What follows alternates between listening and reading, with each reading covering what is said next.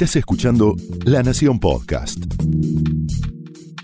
A continuación, Pablo Sirven explora el costado más personal de las figuras más importantes en Hablemos de otra cosa.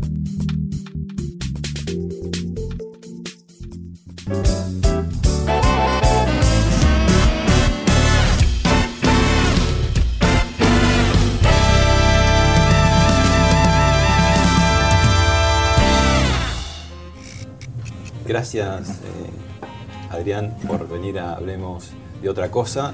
Programa que trata de ver el lado B de los personajes, de las personalidades, porque siempre, digamos, el periodismo está cuando sucede algo, ¿no? Un estreno, un escándalo, y buscamos el ser humano que hay detrás sin olvidarnos de la actividad. Y para no olvidarnos de la actividad, a veces hacemos alguna pregunta incómoda que nunca falta en el bolsillo del caballero periodista o en la cartera de la dama periodista. ¿no? Sí. Eh, así que bueno, empezamos. Cuando quieras, Pablo. Háblame de polka. ¿Cuál polka? ¿La polka mía, mi abuela o mi polka la, la- la productora? Elegí. Y debería empezar por polka mi, mi abuela, que fue la que le dio el nombre a, po- a, a esta polka.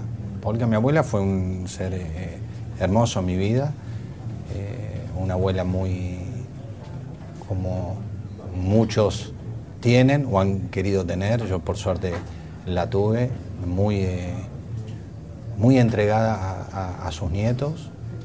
¿La disfrutaste mucho tiempo? Sí, varios años. Varios años y sobre todo lo- los años suficientes para poder tener una marca que desembocó en que en honor a ella le haya puesto a mi productora este, Polka. ¿Qué, te transmitió ella? ¿O qué, tenía alguna vena histriónica? Después vamos a hablar de tu padre también. Pero ella, ¿qué, tenía para que, que haya finalmente terminado en denominar a tu, tu empresa? Un amor incondicional, un estar siempre, una persona que le daba mucho alegría, tenía mucha, tenía mucha alegría, tenía mucha onda, tenía, era hermosa. Es, porque para mí sigue estando. Sigue. Sigue, sigue, ¿Qué ves acá? Ah, ahí está, ella, ella, es perfecto. Ella. Ella, mira cómo me tenía, perfecto. Era ¿Qué edad tenías ahí? Y yo tenía acá eh, siete, creo. Siete. Sí, está buenísima. ¿Qué, ¿En qué establecían la relación? ¿Te contaba cuentos, cantaban? ¿Actuaba ya Yo, sí, yo ya actuaba. Ya actuaba, ya tenía. Acá? Vamos sacando el álbum. Mirá cómo va La- teniendo. la cómo- libreta tiene- Y Mirá cómo va sacando así. así de más, a más de a poco va sacando Pablo. Mirá que una foto. Esta sí. Esa de ahí, muy chiquito. Sí, muy chiquito. ¿En qué lugar estás de los hermanos? Tercero. Dos varones arriba y mi hermana, la menor. Vamos a escuchar a uno de tus hermanos. ¿A uno de mis hermanos? Sí. Bueno. Paul. Ah, Polito. Algo que la gente no sabe de Adrián, más allá que lo habrá contado en varias oportunidades eh, a lo largo de su carrera, Divina, es que cuando terminó llevar. de hacer pelito hace muchos años, muchos años de esto, y yo vivía en los Estados Unidos, él vino a visitarme y me pidió trabajo.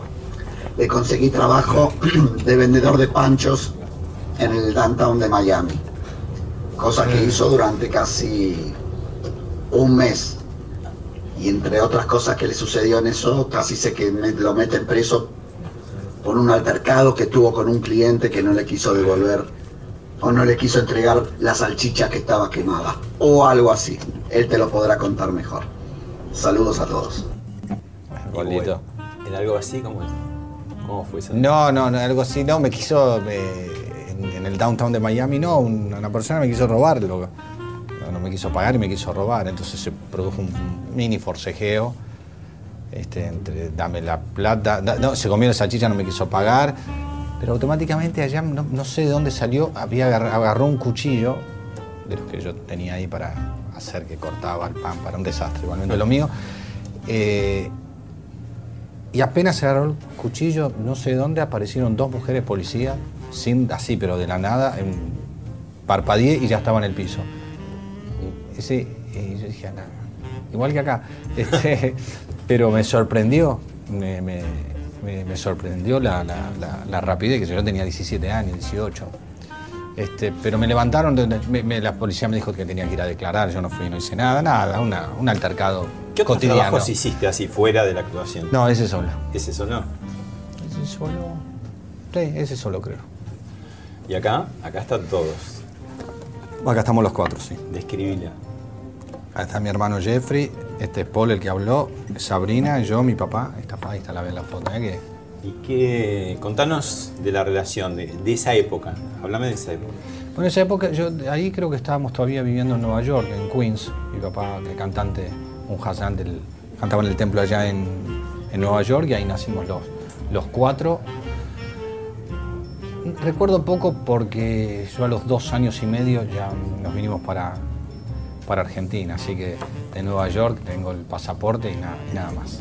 Y hay una beta artística que vos recién lo decías, tu padre, ¿no? Sí, ¿Cómo, cómo- cómo era? Sí, bueno, eh, bueno era eh, cantante, cantaba en, el- en la sinagoga allá, cantó en el Templo Libertad acá, una persona extraordinaria, un artista único, un, un tenor, un, un lírico. Eh, y un recuerdo de también esa ceremonia que él tenía en el Templo Libertad, ese encuentro con, con, con la lírica, con la voz extraordinaria que tenía, para todos nosotros eh, siempre generó y está un recuerdo hermoso, Mm. hermoso. Ser judío, ¿cómo, qué, qué parte constitutiva es, digamos, en, en tu vida o cómo está presente? De todas las maneras, no, no, no, no, no lo tengo pensado, soy. Mm. No, no es parte de mi, de mi ser, de mi sangre, de, de mi manera. No, no, no, no sé de pensar, soy un chico judío. Y en el mundo del espectáculo hay muchos, digo, en, en- en Estados Unidos, Sí. especialmente en la industria, ¿no? Sí, Porque hay, hay como una... eh, ¿Tenés alguna teoría, digamos? Yo creo que debe ser así como en algunos rubros, viste, los textileros están tan, en los gallegos tienen lo suyo, los tanos. ¿eh? Nosotros, la colectividad en el mundo del espectáculo es algo muy afín, lo artístico, lo cultural, es algo que nos viene de antepasados, me parece que es nuestra historia, ¿no? Pero la beta también de, de lo histriónico, de lo musical, ¿no? Porque a veces... Sí, eh, también de lo musical, hay de todo, de lo musical, fiestas, Dios. la- ni hablar. Y de- en el rubro producción, este, cuando ves en Estados Unidos, eh, Son po- todos, y la mayor, no sé si todos, pero los la importantes, Sí, ¿no? sí, sí, o sea que eso es, eh, incluso también en, en- en Argentina. eh, siempre hay mucha gente que ha hecho historia en la televisión, los Yankelevich, ¿no? Este, Rottenberg. sí, sí, Rottenberg, sí, sí, todos los que terminan en Orgelberg, ¿ves? este, debe ser cultural, no, no, no, no, no sé a qué claramente adjudicarlo. Hay una sección en este programa que es hechos muy importantes en la vida nacional o en el mundo que nos impactaron. Nos impa- impactaron tanto que a veces uno dice, ¿qué hacía yo ese día? ¿no? Y tenemos uno para que vos nos digas eso.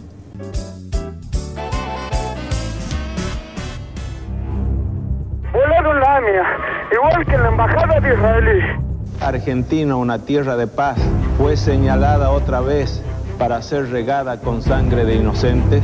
El lunes 18 de julio de 1994, el país entero se vio sacudido por el mayor ataque terrorista de su historia. En el hecho murieron 85 personas y otras 300 resultaron heridas. Esto es impresionante. Sí, es terrible. Nadie puede creer lo que acaba de vivirse. Me acuerdo, estaba en mi casa. Estaba en mi casa cuando me llamaron por teléfono un amigo que también estaban buscando a otro amigo que teníamos en común y me acuerdo el, alto impacto de toda la sociedad Eh, y en lo personal eh, con mucho dolor, mucha angustia. Eh, había gente que yo conocía que, que había estado familiares y algunos otros que, que estaban cerca, que iban a ir, que pasaban. Este, no, fue todo una, me acuerdo, un par de meses de bastante dolor, este, poco entendimiento. Es un golpe. Cuando va pasando el tiempo y, y Amia se repite, digo, y pasan los años, pasan las décadas, y el tema vuelve y no vuelve mejor, digo. Bueno, nunca podría ser mejor después de, la tragedia, pero por lo menos ese restañar días que hace la justicia. ¿Cómo, cómo lo vas viendo? ¿Cómo lo... Lenta, tarda.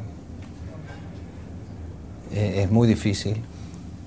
Argentina tiene esas cosas con respecto a, a la justicia.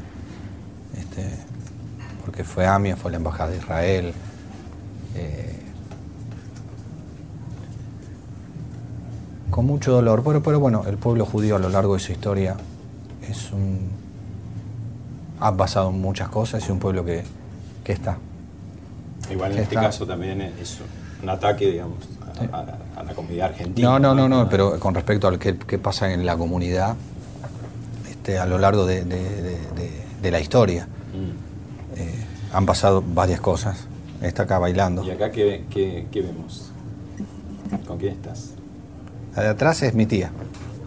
Y después no veo, ya estoy perdiendo la vista, no sé quién es. Y que estás ahí como intentando una suerte de. Sí, obvio, para o- todos aquellos que dicen que no bailo, cámbiame. ¿Vemos algo? Para todos aquellos que. ¿Algo que te inspirador? No, me encantaba, bailaba tap. Había empezado a ir a estudiar. Now, um, how did you say that last step went? Claro. Este es un grande, Fred Astaire, hermoso. Dale. Vamos a bailar. Ginger Roger. Hermoso.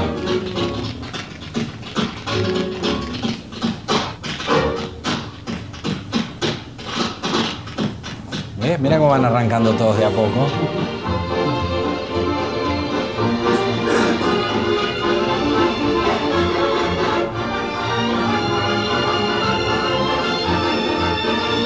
Un crack el tipo este.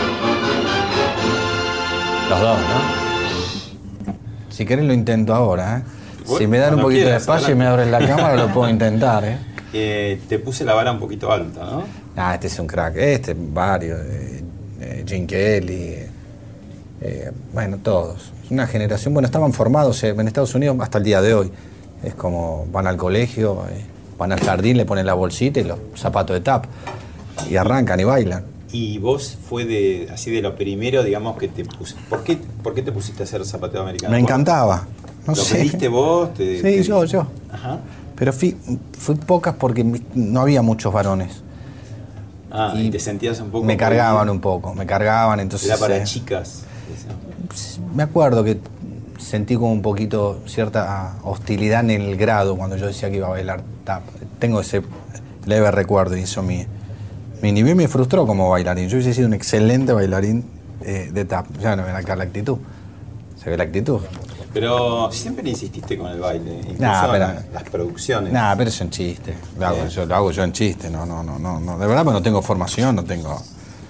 No, no, no bailo, salvo las ganas. ¿Y cantar? Tampoco, no, no, no canto. Salvo las ganas, me, encan- me, me encanta.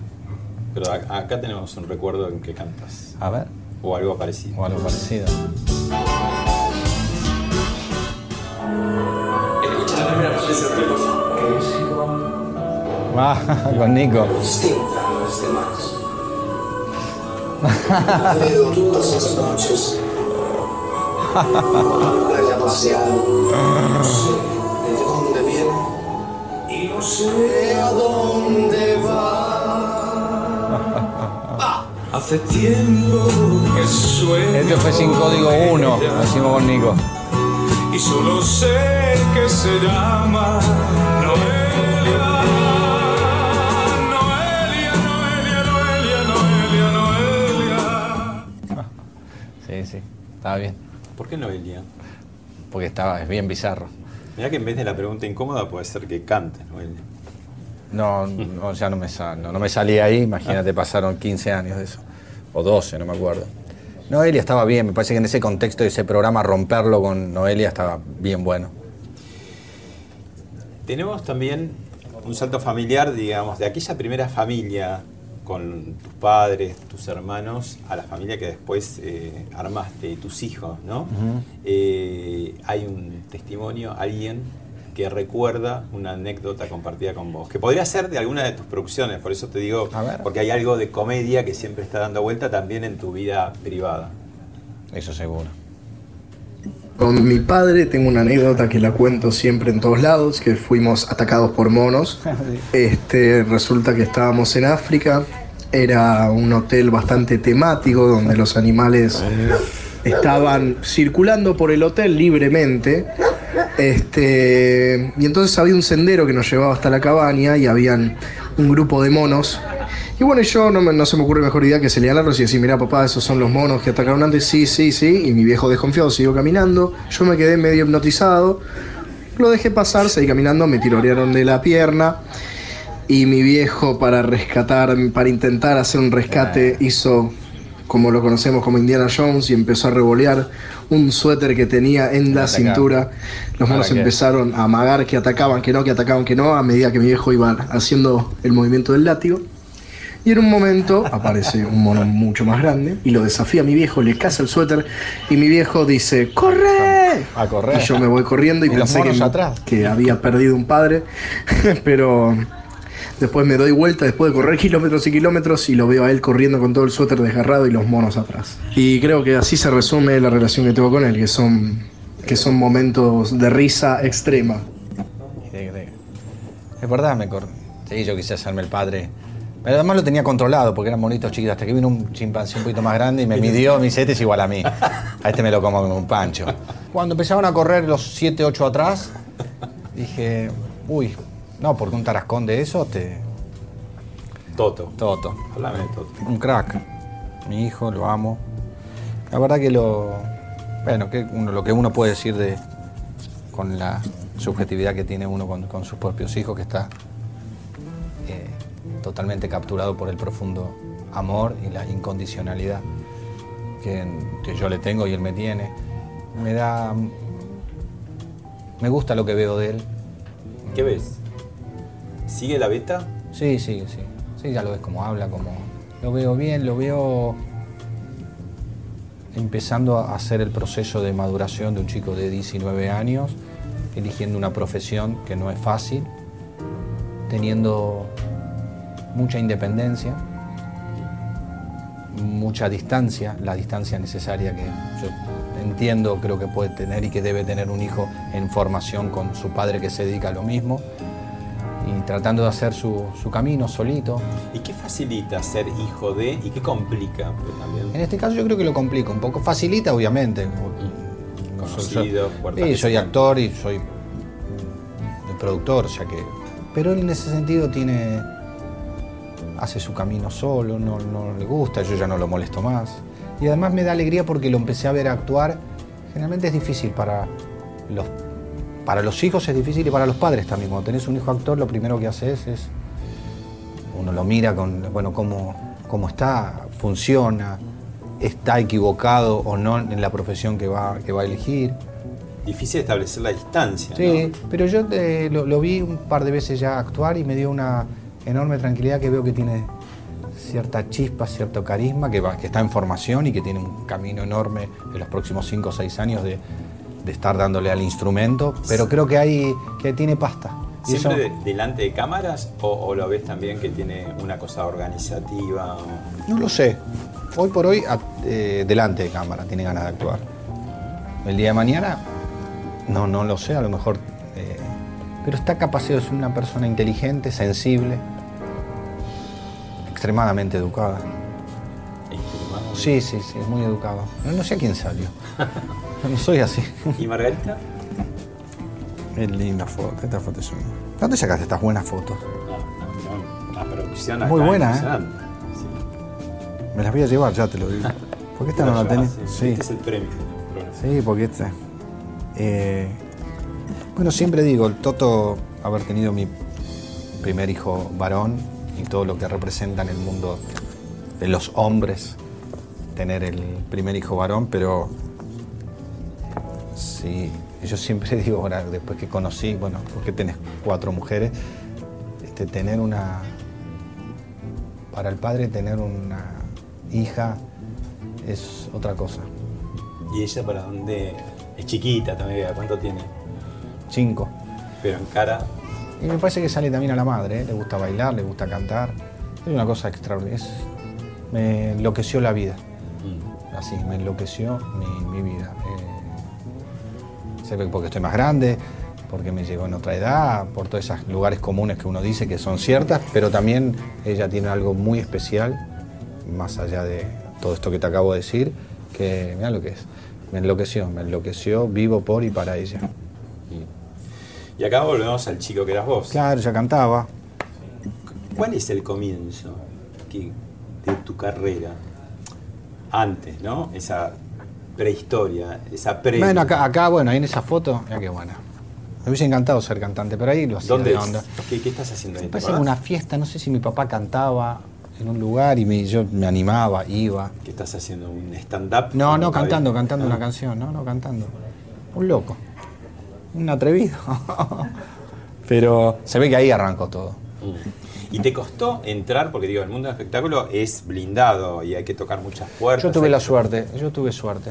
Tuve suerte de que aparezca en mi vida eh, Jorge Bellisi, que era un productor de la época, que yo me rateé al colegio, ya lo conté varias veces, y él estaba en el bar de Canal 9, me escuchó, yo era, tenía 13 años, me hizo entrar, y tuve la suerte de encontrarme con Nora Carpena y Guillermo Bredeston, que yo hice mi primer programa con ¿Comedia ellos, favorita? con mi comedia, con... Que era, en ese momento, era Sí, uno de además los con, con la de rating, ¿no? Sí, y con la calidez que, que, que- que tienen Gui- Guillermo y, y Nora y mucha camada de, de mi generación debutaron con, con Guillermo y con Nora, con mucha calidez, con mucha humanidad, así que un recuerdo hermoso. Hay dos momentos del principio de tu carrera, uno muy en el principio, pero ya protagónico, chico todavía, y otro adolescente que vamos a ver. Dios santo. He llegado hasta el fin. ¿Vos no tenés ningún problema en sacar tus cosas y, y llevarlos a la casa de las chicas? No, no te preocupes, Adrián, no voy a perturbar tu intimidad. Oh, bueno, bueno, bueno, Fabi, no estás tirando la mejor, loco. ¿Qué, qué, qué es lo que te jode? ¿Que venga acá unos días con pato? Si te jode, decímelo, pero pensalo. ¿Pero qué derecho tengo yo si me jodo o no me jodo si no es mi casa? ¿Qué pasó? Nada, vamos. Tengo derecho a saber. No, no pasó nada. Es un asunto mío y de mi familia. Vos no tenés nada que ver. ¿Para qué está tu hijo, papá? ¿Vos? ¿Qué es qué? Ahora mismo voy a ofrecerme. ¿De cuándo sos especialista en piano? Desde ahora. Yo siempre doy en la tecla. ¿Qué quieres tomar? Nada, nada porque estoy gordísima. Yo creo que estás loquísima. Dabrowski. Bueno, dos momentos. Sí, importante. ¿Qué momentos? Sí, Pelito, un momento muy importante de mi vida. ¿Perito es 83, 84? Ujú. Vuelta a 83, la democracia. Sí, vuelta a la democracia. Recién estrenada, tenías 13, 14. y casi. primer 15 pro- casi. Protagónico, digamos, Sí. compartido. Sí. Una camada ahí de. Buena. Semillero. ¿Quién estaba? recordando? Ahí estaba Pepe Monge, Claudia Flores, Solá, eh, Emiliano Casca, después trabajó algo Guido, creo que hizo, y una camada divina. Mm. Después trabajó Gustavo Bermúdez, también trabajó en Pelito. ¿Y la banda?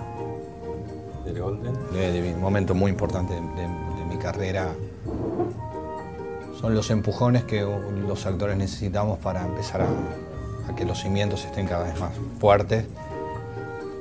Y sobre todo por la unión con, con Diego, con, con Fabián, bueno, conocí a Ara. Un momento muy importante de mi vida, muy lindo. Lo recuerdo con, con mucho, aprendí mucho. Un éxito. Un éxito. Ah. Y que se habla de, de una vuelta, ¿no? Que No lo sé, dicen eso, pero yo no tengo nada que ver.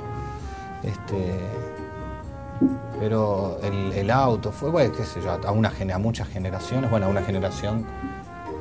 Ya estamos ahí 40, hablando más de principios de los 90, ¿no? Sí, 91, 92. Este, icónico, ¿no? La banda del Golden Rock, el tema de Lerner. Ese auto, ¿no? ese auto.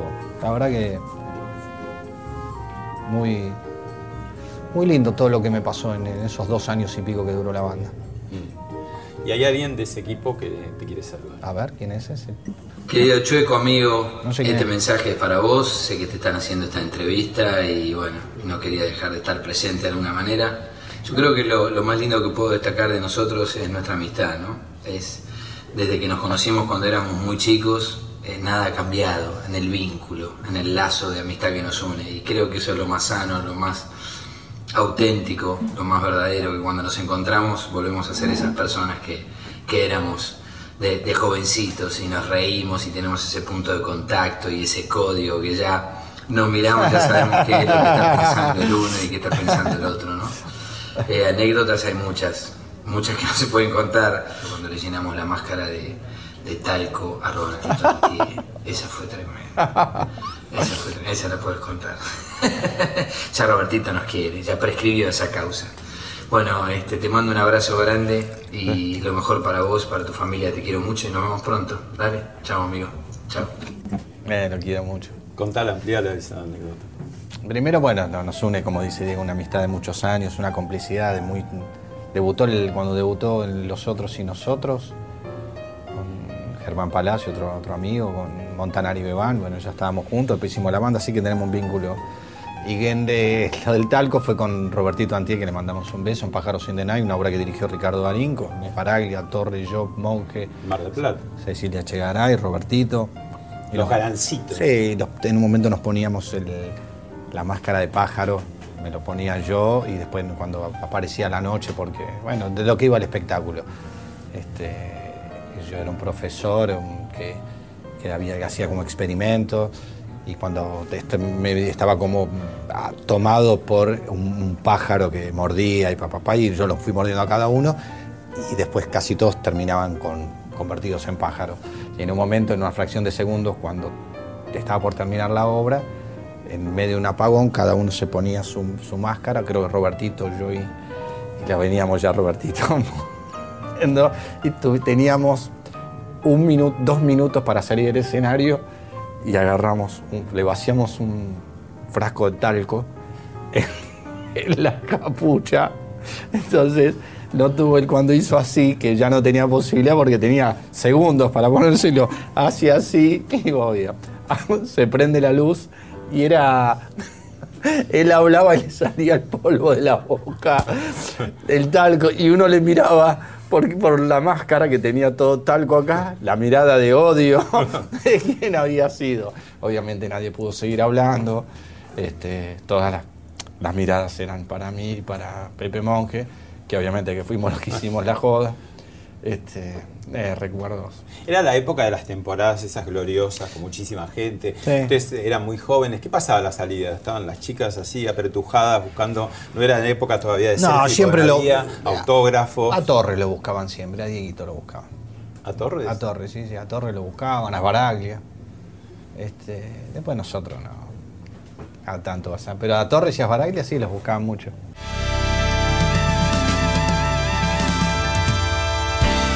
Vos vos sabés que este programa tiene la tesis de que somos bastante lo que hacemos, ¿no? Y todo este tiempo que llevamos conversando se fue mezclando inevitablemente, porque no sos solamente el hombre solo en su casa que no sabe cocinar o que lo tienen que ayudar para hacer las cosas, sino que se empezó a mezclar cosas de tu actividad. Entonces ahí es donde aplicamos una penalidad cordial, este, mucho más cordial de que muchas que te habrán hecho en tu vida. Y para dispararla hay un video, porque tiene que ver con un gran tema que tiene que ver con el amor en la oficina. ¿no? Tu oficina es una oficina de fantasías, el mundo audiovisual, el cine, el teatro, la tele. ¿no? Lo vemos y después lo charlamos. Por favor. Estás lindo, Che. ¿Te está pasando algo a vos? ¿Y eso? ¿A quién querés a morir? Puede destrozar todo aquello que ve, porque ella de un soplo lo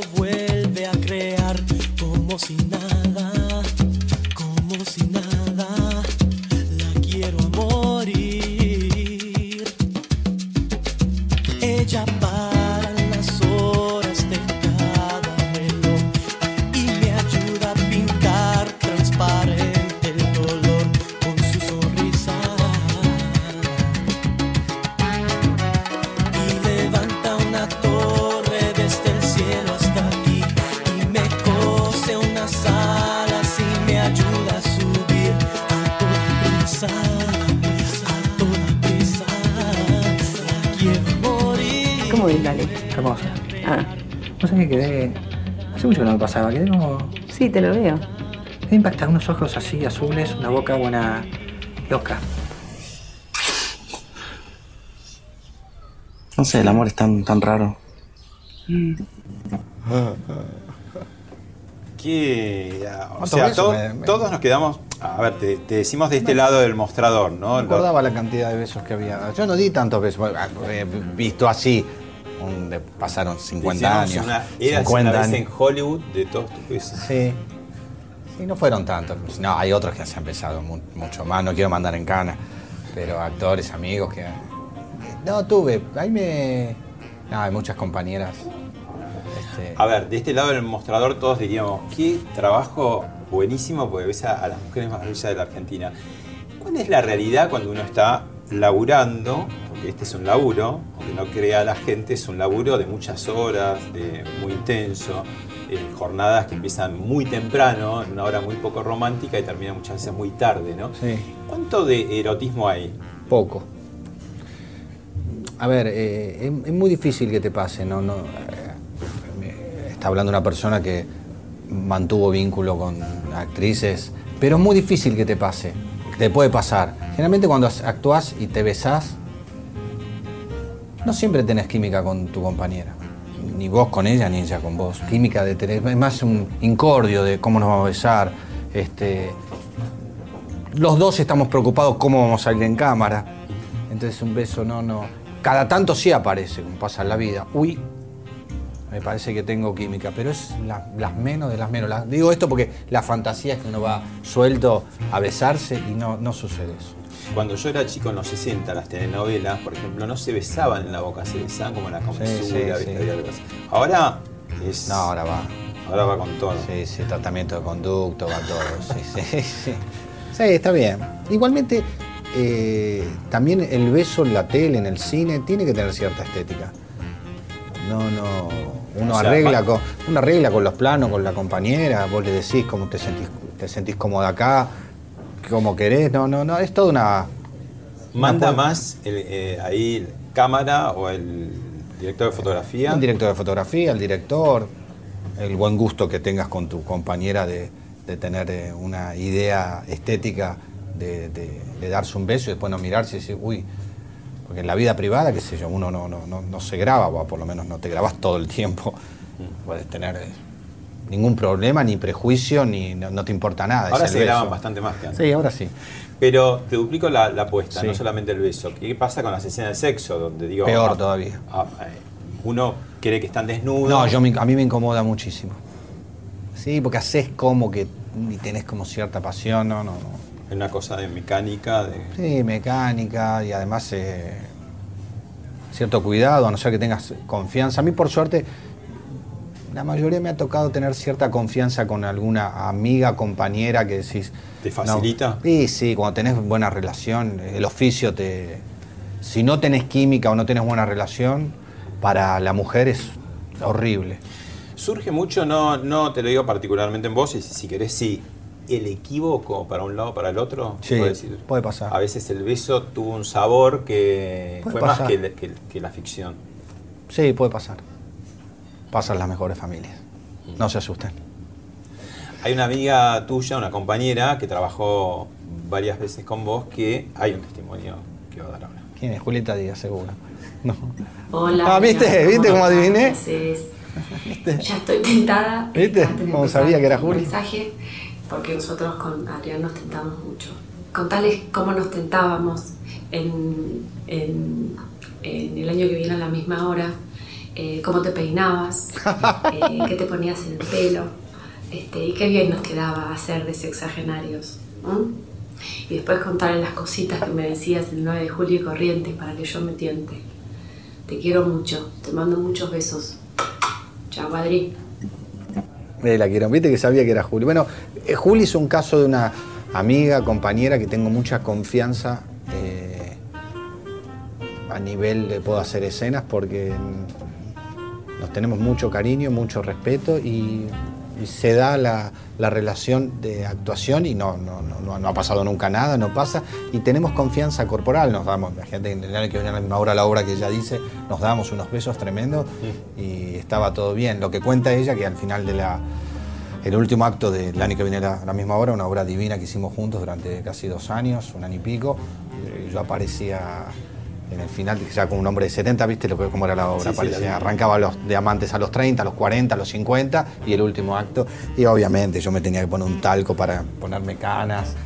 Y no daba tanto, esto fue hace ocho años que hice esa obra, no daba la edad y ella también una peluca que parecía Doña Florinda y tampoco daba. Y después del estreno, con, con el correr de las funciones, cuando llegaba ese momento, no sé por qué, que nos pasa a los actores, en el momento que teníamos que estar más serios y tener que llorar, a veces que pues yo a veces que yo llegaba con el talco y el pelo lo tenía mal y tenía mitad de pelo acá y acá no. Entonces ella me miraba al pelo y yo sabía que lo me estaba mirando y nos empezamos a reír y nos agarramos fuerte de las manos o ella me apretaba así con las uñas para que yo eh, dejara de, de reírme, cosa que tengo una dificultad en el escenario, a veces me tiento y no puedo parar. Bueno, un ¿De problemita que nervios? ¿De nervios? Y la tentada, los que sufrimos la tentada, como es mi caso, ¿Y no para más cuando estás? Depende. ¿En qué depende. pensás como para decir? En lo peor, en, en enfermedades terminales, en cosas horribles a mis seres queridos, en cosas que te pueda parar ese aluvión. Debe ser nervios. La tentada es eh, muy. Hay gente que la aguanta muy bien, no es mi caso. Entonces tengo que ejemplo. cuidado. Guillermo, Guillermo te hace reír. Guillermo es malo. Sí. eh, por Guillermo decir- Franchella. Guillermo Franchella. Pero tuvimos los dos problemas en el escenario. Guillermo me hace, a mí me puede muchísimo, Guillermo me hace reír. Julio Chávez me hace reír también, otro malo, porque tienen, aguanta bien, eh, pero con Guillermo nos ha pasado una tentada que es, el que él, él sabe, además sabe que yo tengo esa debilidad, entonces me hace cosas en el escenario para que yo me ría. Y un día no sé qué pasó y los dos nos empezamos a reír y no, pudimos, no podíamos salir y, y nos agarramos fuerte. El público estaba viendo la obra dice, basta, basta, basta. Y la gente obviamente aplaudió. No, esto, cuento esto, pero es las menos. No es agradable que suceda eso. No es agradable que... Una a mí no me- lo llevas más porque No, no, a mí no me gusta particularmente, se ríen los actores del público. El que pagó dice, che, muchacho, a ver, aflojen un poco de qué se ríen. Las comedias que te necesitan cierta rigurosidad, por más que parezca que no, hay rigurosidad en la comedia. Y cuando te, se apodera la tentada, es una tragedia. Volviendo al tema de eh, el amor en la oficina, en el caso de tus dos mujeres, Araceli González y Griselda Siciliani, ¿surge de los besos de la ficción o no? Por ahí fue otra cosa completamente distinta, no, digo. no, no, no, no, no llegas a, a engancharte solamente cuando llega el beso, la, aprovechar. Digo, pues no quiero que se lleve una imagen de mí que me he enamorado solamente cuando me dan un beso en, no, la no, por eso ficción. te digo, ¿en qué momento? Pues por ahí es un momento aparece muy distinto. Aparece antes, aparece como aparece el amor. Mm. Aparece una complicidad, una mirada, una afinidad.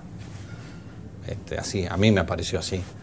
No por eh, usufructuar una situación este, eh, de una ficción. No, la ficción me ayudó para otras cosas.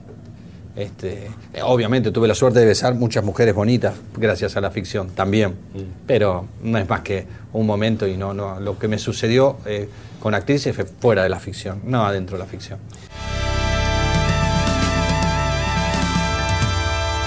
Vos sos muy cuidadoso en el manejo de tu imagen, sos de dar pocas entrevistas. Esta es una de esas pocas entrevistas. Porque te quiero, sabes que te quiero, Pablo. Gracias, yo también.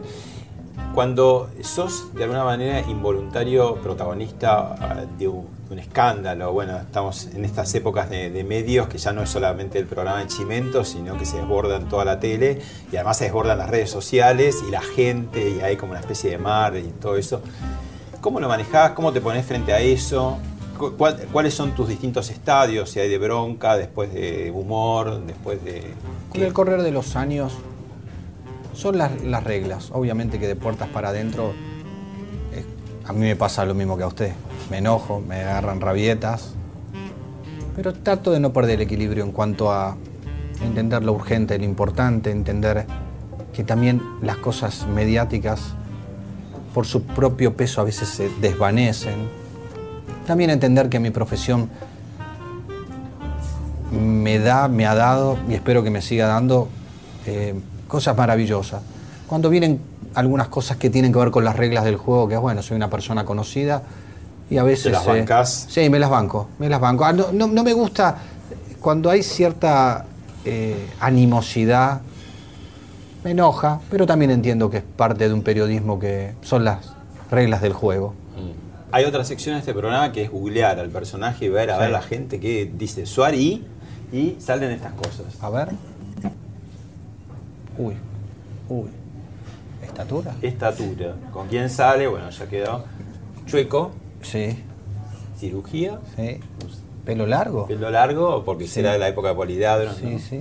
¿Cuántos años tiene? Sí. Estamos a punto de un aniversario Sí, sí. importante en El año que- 2018, ¿no? Sí, sí, 50 cumplió. ¿Cómo te pegan los, los- Mal. ¿Cómo me pegar? ¿Qué pregunta es esa? ¿Por qué, no? Por ahí decís, empieza la mitad más, ya tenés la experiencia. No, eso es lindo que no lo digan, no, no. Cayó nada. No, todavía. bueno. No, pega bien, pero eh, generalmente cuando uno ve que el paso del tiempo, no es que te pega. Me, me preguntás, me encantaría tener este 32 y seguir jugando al fútbol y tener cierta velocidad que ya fui perdiendo, ciertas cosas que los re- generalmente cuando uno habla de la edad es eh, yo tuve de todo, tuve cosas buenas en mi vida, cosas malas, pero estoy muy amigado con lo lindo que, que me ha pasado en lo profesional, en lo personal, con las cosas buenas y malas y con los sufrimientos y con las cosas muy divinas que me ha tocado vivir. Y bueno, a los seres humanos, ver que, si bien me queda bastante, ver cómo la película se va armando, genera cierta... Ahí este, hay un poco lo que vemos que la gente tiene cierta curiosidad con el tema de tu cuerpo, estatura, chueco, cirugía. ¿Vos cómo te llevas con tu cuerpo? Muy bien, yo me llevo. Sí, soy coqueto, me cuido. Este, también, obviamente, relacionado por ser un hombre que está en los medios, este, la mayoría que trabajamos en el mundo del espectáculo, salvo raros casos que conozco, y te cuidás. Haces una película, te cuidás. Estás en la tele porque actuás eh, para el, el HD, que te, te cuidás, estás un poquito. ¿Gimnasio te lleva mucho tiempo? Poco, no, no, poco. Poco. Me cuido, hago, soy. ¿Te cuidas las comidas? Sí, sí. Me cuido. Y si no, soy, me pongo gordo. Bueno, salimos de este mar de eh, las pasiones por las mujeres y nos metemos en otra pasión. que Boca. es, por ejemplo, y hay un video que vamos a ver que tiene que ver con, con esa otra pasión.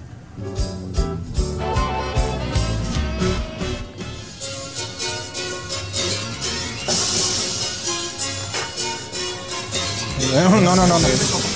¿Cómo va? ¡Seguí, pelotudo! ¡Déjame vivir mi vida!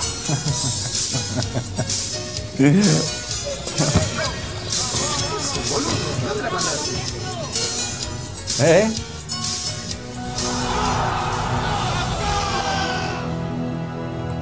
El fútbol. Decís ahora, estamos retirándonos, pero No, no, poquito, bueno, Todo nos pasa. Antes jugaba con más seriamente y ahora ya seriamente, va, seriamente, nunca que no, nunca fui un virtuoso, pero más de manera competitiva. ¿Y como hincha? Sí, como hincha muy- no te retiras nunca. No, no, eso no. Sí, tengo un amor incondicional por Boca.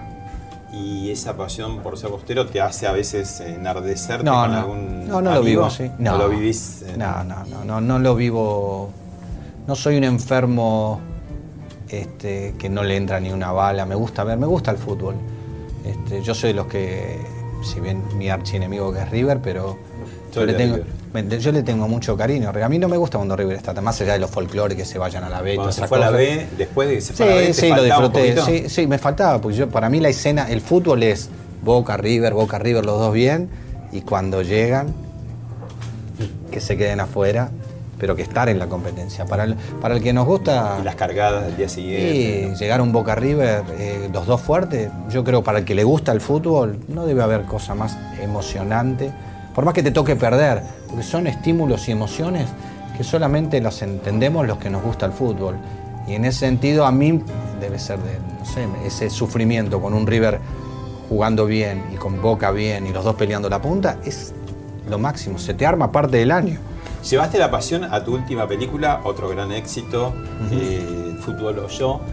Y ahí hay una pregunta incómoda también, porque se generaba alrededor de, de la película algún tipo de denuncia de plagio, qué sé yo. Ahí está nuestro amigo Campanella como Sí, perito, perito. ¿no? Bueno, no es la primera vez que me pasa, ya tengo... Eso te quería preguntar. Tuve en, en mi carrera, debe ser la octava vez que... ¿Es verdad que vos eh, eh, llegaste en un momento a ni siquiera abrir los sobres que Sí, no, no lo hago más, no lo hago más. Que eran No eh, propuestas, digamos, que llegaban. No lo hago más porque tuve gente que me ha hecho juicio que no había visto en mi vida. Tuve que ir a declarar de programas que sé yo una vez le dejé, esto es parecido a lo que se lo hice. Y es difícil. Y yo también entiendo, lo decía el otro día, entiendo aquella persona que escribió algo y siente que, que seguramente el que me denuncia a mí por plagio, en su. Él debe creer que tiene razón, porque lo que escribió está relacionado al fútbol. Lo que pasa que un pasa, genérico. es un genérico. Me ha pasado muchas veces. Es muy difícil. Hoy, yo siempre digo, seguramente una idea que yo estoy pensando para dentro de un año, hay alguien que tiene algo parecido, o no es así, pero tengo algo. Pasa. Pasa, a no ser que sea muy extravagante una idea, pues sí, es imposible. Pero en los lugares comunes, y sobre todo el fútbol, debe haber lugares comunes. Y en este caso nosotros le compramos parte, la, idea a una película, a una productora que hizo una película en Francia, que son unos canadienses, que hablaban del fútbol, de un enfermo del fútbol. Compramos la película, la reescribimos, porque hicimos otra cosa con Marcos Carnevale, y la compramos porque nos gustaba de lo que hicieron ellos, es que el tipo va a terapia. O sea que seguramente que en el libro del autor que me hace la denuncia no lo tiene. Entonces, ¿cómo lo vamos a robar a alguien que le compramos a otro?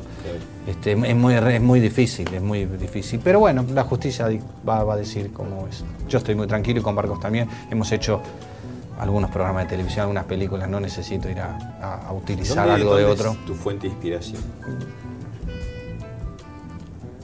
Uno es lo que hace, uno es lo que ve, la vida, los comentarios. me- me- de- seguramente la, la fuente de inspiración, en mi caso, como en muchos casos que hay puntos en común, es eh, viste algo que te disparó algo que lo combinaste con otra historia, con otro, y dice, pero de lo que me contaron una vez con esto, o una palabra que haces así, si- esto es un programa de televisión, me ha pasado muchísimas veces.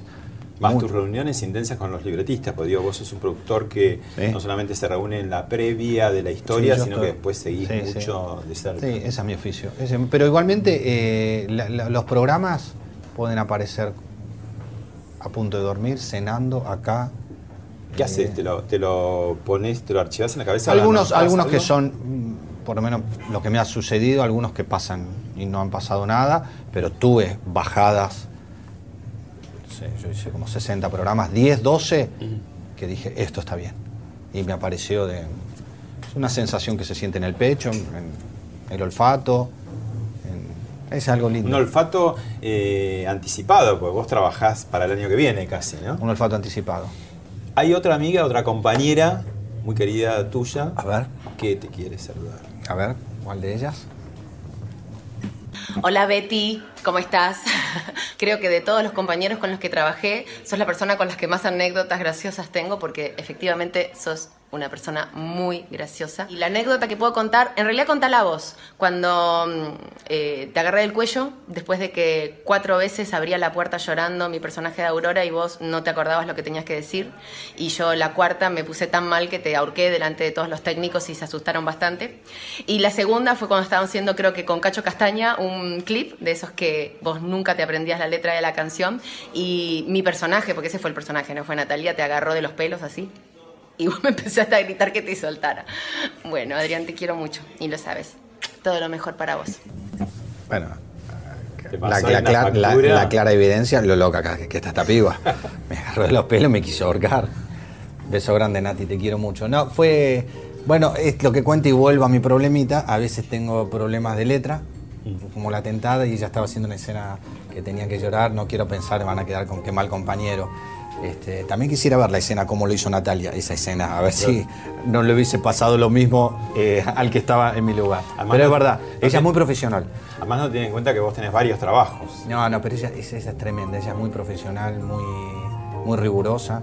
Este, también con lo de Cacho, es verdad que yo no me acordaba la letra. Todas las, los- el que recuerda la serie que hicimos juntos, solamente vos, que para mí fue un programa hermoso, con todo ese elenco, hacerlo con, con Nati, que hicimos una dupla extraordinaria.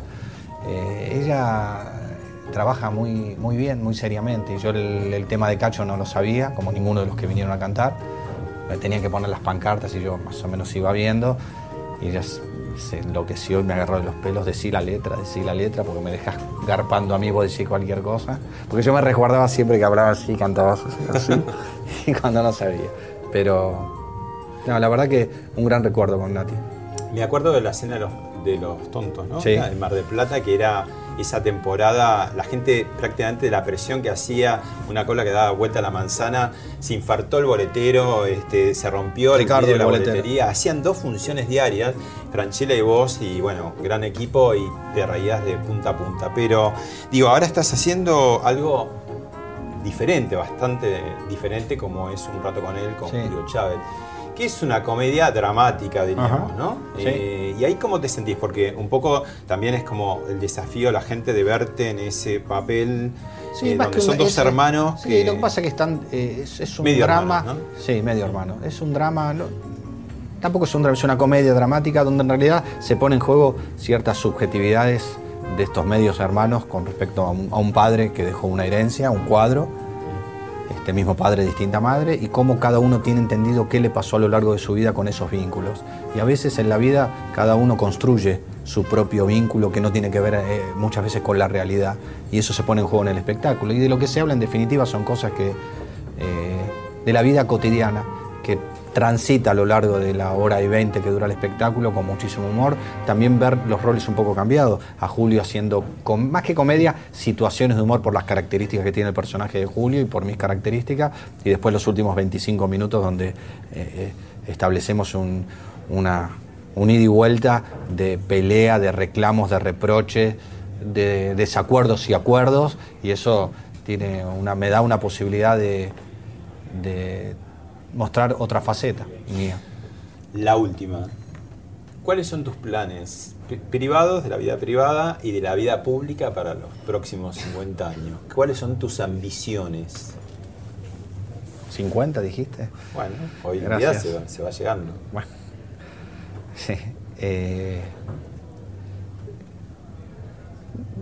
bueno, sigo pensando en cómo voy a aterrizar mi avión en lo profesional. Tengo muchas ganas de, eh, de armar la escuela de, producción, de dirección y de actuación, hacer algo para poder dejar un poco el legado de todo lo que aprendí en estos tantos años como productor y armar algo donde poder formar gente. Me gustaría, lo tengo muy presente eso de, de formar, me, me gusta mucho. Eh, eso es algo que tengo pensado y que seguramente que en los próximos años lo, lo voy a hacer.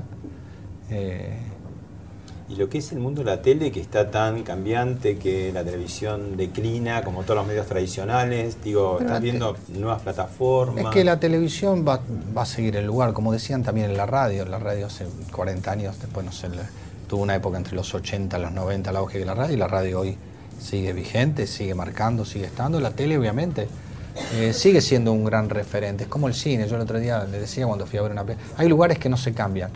Este, lo que pasa que eh, hay distintas plataformas. Dentro de la televisión, el, aparato de la tele, vas a encontrar la tele tradicional de los canales abiertos, entretenimiento, ficción o lo que te guste ver, y vas a encontrar en, en lugares de cable contenidos o las OTT, o sea, tanto en el teléfono móvil como en la tele, vas a.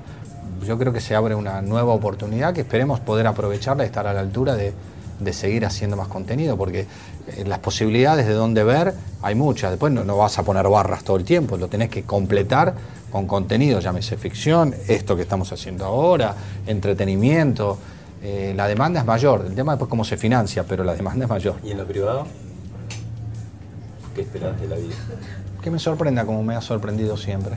Siempre me ha sorprendido. No, no, cuando, cuando me pienso en mi historia, siempre me, me ha parecido algo que me ha, me ha hecho crecer y que me ha ayudado y que, que he tenido siempre buenos, buenas relaciones, con lo bueno y con lo malo, pero en mi cabeza, desde mi subjetividad, vínculos que, que para bien, para mal, para aprender, me han servido en mi vida. Y así estoy abierto a esperar de nuevo a ver qué pasa. Pero por ahora, este, más que tranquilo, eh, viviendo mi vida. Viviendo la vida con, con mis hijos, viendo a Toto, viéndolo crecer eh, a mi nena viendo que va creciendo, pero agarrándola para que crezca, pero más despacito, porque son edades, la edad de los 5 años, 5, 6, 7 es una edad extraordinaria de, una, de los hijos, de las nenas, ya lo decía antes. Y después un amor llegará, ¿o no? Espero que sí. Gracias. No, a vos. Muchas gracias.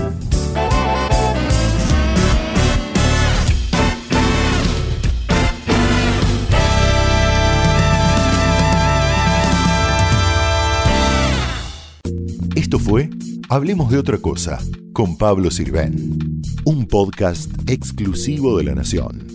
Escucha todos los programas de La Nación Podcast en www.lanacion.com.ar. Suscríbete para no perderte ningún episodio. Estamos en Spotify, Apple Podcast, Google Podcast y en tu reproductor de podcast favorito. Seguí escuchando La Nación Podcast.